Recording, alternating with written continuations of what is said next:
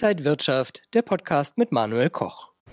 Wohin geht es für Gold und Silber 2022? Was macht der Ölmarkt und sind Alu und Nickel interessant? Das alles besprechen wir jetzt beim Rohstoff-Talk hier an der Frankfurter Börse, präsentiert von Xetra Gold. Herzlich willkommen. Und bei mir ist der Rohstoffanalyst Michael Blumenroth von der Deutschen Bank. Herzlich willkommen hier an der Frankfurter Börse. Ja, wie schätzen Sie Gold für dieses Jahr ein? Wird es interessanter? Ja, ich denke schon, dass interessanter wird. Letztes Jahr war jetzt ja nicht so der Reißer gewesen. Leichter Verlust in US-Dollar, leichter Gewinn für den Anleger, der in Euro bilanziert oder den Euro das Gold bezahlt hat. Dieser könnte ein bisschen spannender werden. Es gibt eigentlich zwei verschiedene divergierende Faktoren, die momentan stark am Goldpreis zerren. Aber zum einen ähm, natürlich positiv fürs Gold die Inflation. Die Inflationsraten sind weiterhin hoch. Sie steigen auch in einigen Ländern tatsächlich weiter noch an. Wir haben gerade jetzt aus Großbritannien kamen Daten, die überrascht haben. Kanada ist sehr, sehr hoch. USA haben ja 7% Inflation gehabt im Dezember. Also da gehen die meisten Analysten zwar davon aus, dass die Inflation etwas zurückgeht, aber wir kommen nachher noch auf andere Rohstoffe zu sprechen. Momentan Rohstoffe hossieren wieder. Kann also bedeuten, Inflation dauert länger an als man es momentan vermutet. Auch die EZB äußert sich ja schon vorsichtig überrascht, dass die Inflation doch ein bisschen stärker ähm, und länger anhalten ist, als sie das noch im Herbst vermutet hatten. Und das spricht natürlich für den Goldpreis. Ähm, was natürlich dann auch wiederum auf der anderen Seite dagegen sprechen könnte, dass einige Zentralbanken ja jetzt reagieren. Ähm, wir haben jetzt gerade die starke Diskussion über die US-Notenbank FED. Die tagt dann auch in den nächsten Tagen mal wieder da. Ähm, die FED-Mitglieder haben die Märkte jetzt schon eigentlich darauf vorbereitet, dass es dieses Jahr vier Zinserhöhungen geben könnte haben die Märkte auch eingepreist, aber auch hier hyperventilieren momentan so ein bisschen die Beobachter. Also der ähm, Vorstandsvorsitzende einer großen US-Bank hat schon was von sieben Zinserhöhungen in diesem Jahr in den, in den Saal geworfen, ne? kann man ja mal machen. Und einige andere erwarten jetzt auch höhere Zinsschritte, also nicht nur 25, sondern 50 Basispunkte. Das ist natürlich was, was der Goldpreis eigentlich nicht gerne hat. Ähm, höhere Zinsen sind schlecht für ein Gold, was keine Zinsen bringt. Aber ähm, jetzt ganz erstaunlich, wir sind jetzt halt in der dritten Woche des neuen Jahres. Wir haben jetzt diese Zinserhöhungserwartungen, die immer weiter angestiegen sind. Und nichtsdestotrotz ist der Goldpreis trotzdem seit Jahresbeginn ein bisschen hochgekommen. Also das ist eigentlich ein ganz gutes Zeichen, auch an den Tagen, wo der Dollar stärker geworden ist. Gerade durch die Erwartung hat der Goldpreis auch ganz gut reagiert, er ist also nicht stark gefallen.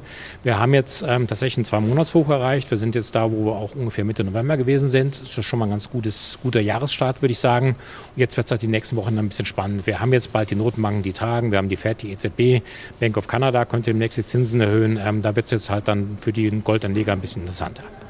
Und wenn Gold äh, so eine schicke Münze für den Schreibtisch oder für den Tresor, also physisch oder lieber in ETFs, ETCs gehen? Auch kann man ruhig auch beides machen. So ein schönes Münzchen auf dem Homeoffice-Schreibtisch macht es natürlich auch gut, aber tendenziell, also ich bin eher so ein Freund von ETCs, weil da ist das Gold ist ja auch physisch da. Es ist halt nur woanders, es ist in einem Tresor, wird dort bewacht. Ähm, man hat sehr geringe Kosten für die Lagerung, für den Kauf und Verkauf. Das Brett ist recht gering, Ein- und Verkaufspreise. Also ich bin eher der ETC-Freund, ähm, möchte natürlich keinem das ausreden, wenn er lieber einen Barren zu Hause am Schreibtisch streichen möchte. Wie sieht das bei Silber 2022 aus? Viele sagen ja immer, da ist Potenzial drin. Äh, sehen wir das irgendwann auch? Ja, ähm, hätte ich letztes Jahr auch gedacht. Wir hatten letztes Jahr mal die 30 Dollar ähm, pro Unze gesehen. Da hatte ich auch gedacht, boah, das könnte jetzt mal ein bisschen was werden. Dann kam der Absturz danach. Ähm, dieses Jahr, denke ich, sieht es ein bisschen besser aus. Ich habe gerade so eine Studie gelesen, ähm, Gerade Silber, Photovoltaik, ähm, haben wir bestimmt auch schon mal drüber geredet. 2010 ähm, 5% des Silberangebots ging in die Photovoltaik rein oder der Nachfrage besser gesagt. 2021 waren es schon 10% und die Nachfrage steigt und steigt und steigt. Und was auch ähm, wichtig ist, ähm, Silber wird auch teilweise gebraucht für Batterien in Elektroautos, für die Elektromobilität ähm, zusammen mit Kupfer oder Nickel. Und ähm, das ist ja auch etwas, was ein großes Thema ist. Die Elektromobilität soll ja stark ausgebaut werden. Dafür wird mehr Silber gebraucht. Und wir haben jetzt auch einen sehr starken Jahresauftakt gesehen von Silber. Ähm, wenn man jetzt die Edelmetalle Platin, Palladium, Silber und Gold als eine Währung betrachten würde, dann gibt es insgesamt 153 Währungen, glaube ich. Und die drei besten Währungen bis jetzt in diesem Jahr waren Palladium, Platin und Silber. Also man sieht da schon, ähm, da ist ein bisschen Zug drin reingekommen. Das hängt auch gerade mit diesen ähm, Automobil, der Nachfrage aus der Automobilindustrie zusammen. Auch Platin, Palladium, die Edelmetalle, da war jetzt ähm, Produktionsstopps wegen des Chipmangels. Jetzt wird die Produktion wieder hochgefahren. Also Silber und auch die beiden anderen Edelmetalle, da könnte dieses Jahr ein bisschen mehr herumkommen. Wie sieht es beim Ölmarkt aus? Rennen die Bullen da weiter? Ja, momentan möchte ich den Bullen nicht so im Weg stehen, ist wie so eine Stampede in so einem alten Westernfilm, die trampeln einen tot dran. Ähm, es ist vielleicht ein bisschen, meiner Ansicht nach, ähm, läuft das Ganze jetzt ein bisschen heiß, geht ein bisschen schnell. Ähm, und was ganz spannend ist, so auf jede Nachricht wird ähm, dann reagiert, die Ölpreise steigen. Wir hatten so einen Drohnenangriff auf so eine ähm, Raffinerie in, den, in Abu Dhabi.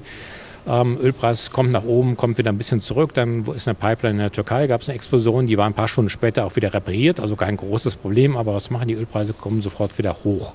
Also momentan reagieren die Ölpreise stark auf Nachrichten, die auf Angebotsprobleme hindeuten. Ähm, kommen dann wieder ein bisschen zurück, wenn die entspannenden Nachrichten in den Markt reinkommen, aber sie ziehen dann auch schnell wieder hoch. Also momentan ist so zwei Schritte hoch, einer runter. Und was der Fall zu sein scheint, dass die Nachfrage in Asien momentan wieder recht gut ist, ähm, trotz Corona und Covid und allem. Ähm, gerade aus China wird sehr viel Öl momentan nachgefragt, auch für die, für die Lagerbildung. Also es ist Potenzial da. Die meisten Analystenstudien, die ich lese, sehen die Ölpreise in der zweiten Jahreshälfte eher tiefer, aber mittlerweile mehren sich auch Stimmen, die sagen, das könnte auch Richtung 100, 120 Dollar pro Barrel gehen. Es gibt auch Gründe, die dafür sprechen würden. Also ich bin persönlich denke, ähm, allmählich sollte mal das Ende der Fahnenstange erreicht sein und wir könnten mal eine Korrektur sehen, aber ich würde jetzt nicht darauf wetten. Welche anderen Rohstoffe haben Sie vielleicht im Blick? Alu, Nickel zum Beispiel? Ja, zum Beispiel. Also nicht nur Edelmetalle, auch Basismetalle, sehr starken Start. Auch die alle im Plus. Ähm, Alu und Nickel, gerade insbesondere Nickel, jetzt in den ersten zweieinhalb Wochen, glaube ich, 12 Prozent hochgeschossen. Ähm, da gibt es auch Probleme mit, der, mit dem Angebot. Ähm, Lagerbestände sind momentan sehr stark gesunken in der Londoner Metallbörse. Die sind also 50 Tage am Stück gesunken. Das haben wir jetzt seit 20 Jahren nicht mehr gesehen. Da scheint irgendjemand Nickel zu brauchen und aus diesen Lagern rauszuziehen. Ähm, was auch noch ein Problem gewesen ist für den Nickelpreis, ist, dass Indonesien plant, wahrscheinlich Zölle auf Exporte zu implementieren im Jahresverlauf.